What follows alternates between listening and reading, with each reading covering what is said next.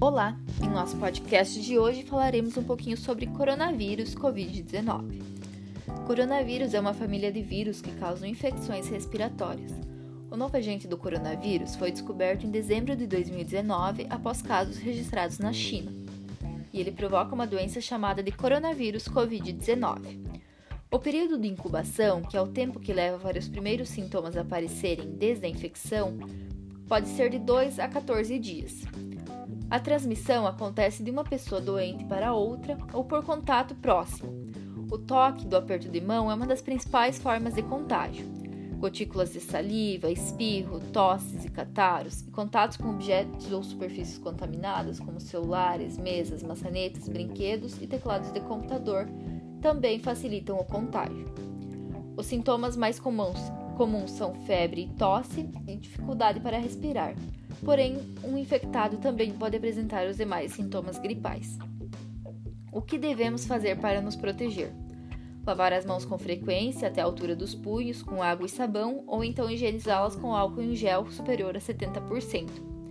Ao tossir ou expirar, cobrir o nariz e a boca com lenço ou com o braço, e não com as mãos. Evitar tocar o olhos, nariz e boca com as mãos não lavadas. Ao tocar, lave sempre as mãos como já indicado. Mantenha uma distância mínima de cerca de 2 metros de qualquer pessoa tossindo ou espirrando. Evite abraços, beijos e apertos de mãos. Adote uma onda amigável, sem contato físico, mas sempre com um sorriso no rosto. Higienize com frequência o celular e brinquedos de crianças. Não compartilhe objetos de uso pessoal, como talheres, toalhas, pratos e copos. Evite aglomerações e mantenha o ambiente limpos e bem ventilados. Se estiver doente, evite contato físico com outras pessoas, principalmente idosos e doentes, doentes crônicos, e fique em casa até melhorar. Durma bem e tenha uma alimentação saudável e faça alguma atividade física. E é como deve ser a nossa alimentação em tempos de coronavírus, Covid-19. A primeira informação muito importante referente à alimentação é que não existe nenhum alimento capaz de combater ou inibir a infecção viral. O que podemos fazer é fortalecer o nosso sistema imunológico para ele estar mais preparado em caso de infecção. E como devemos fazer isso? Inicialmente devemos estar bem hidratados, isso mesmo, beber bastante água. O recomendado é a ingestão de 35 a 40 ml de água por quilo de peso corporal por dia. Como, por exemplo, uma pessoa que pesa 70 quilos, multiplicando seu peso por 35 ml de água por dia, esta deverá ingerir no mínimo 2 litros 450 ml por dia. Devemos ainda ingerir alimentos fontes de fibra, como as frutas, hortaliças, aveia e demais cereais integrais, pois as fibras são fundamentais para mantermos um bom funcionamento da microbiota intestinal, que são as bactérias benéficas que auxiliam no nosso sistema imunológico.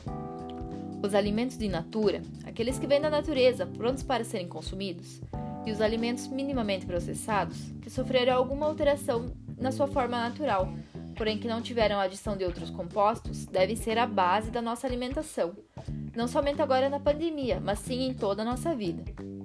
Os alimentos processados e ultraprocessados devem ser evitados, pois estes são ricos em gorduras, açúcares, sódio e pobres em fibras e nutrientes. As frutas e hortaliças devemos consumir ao menos 5 porções diárias, o feijão e arroz deve fazer parte do nosso dia a dia.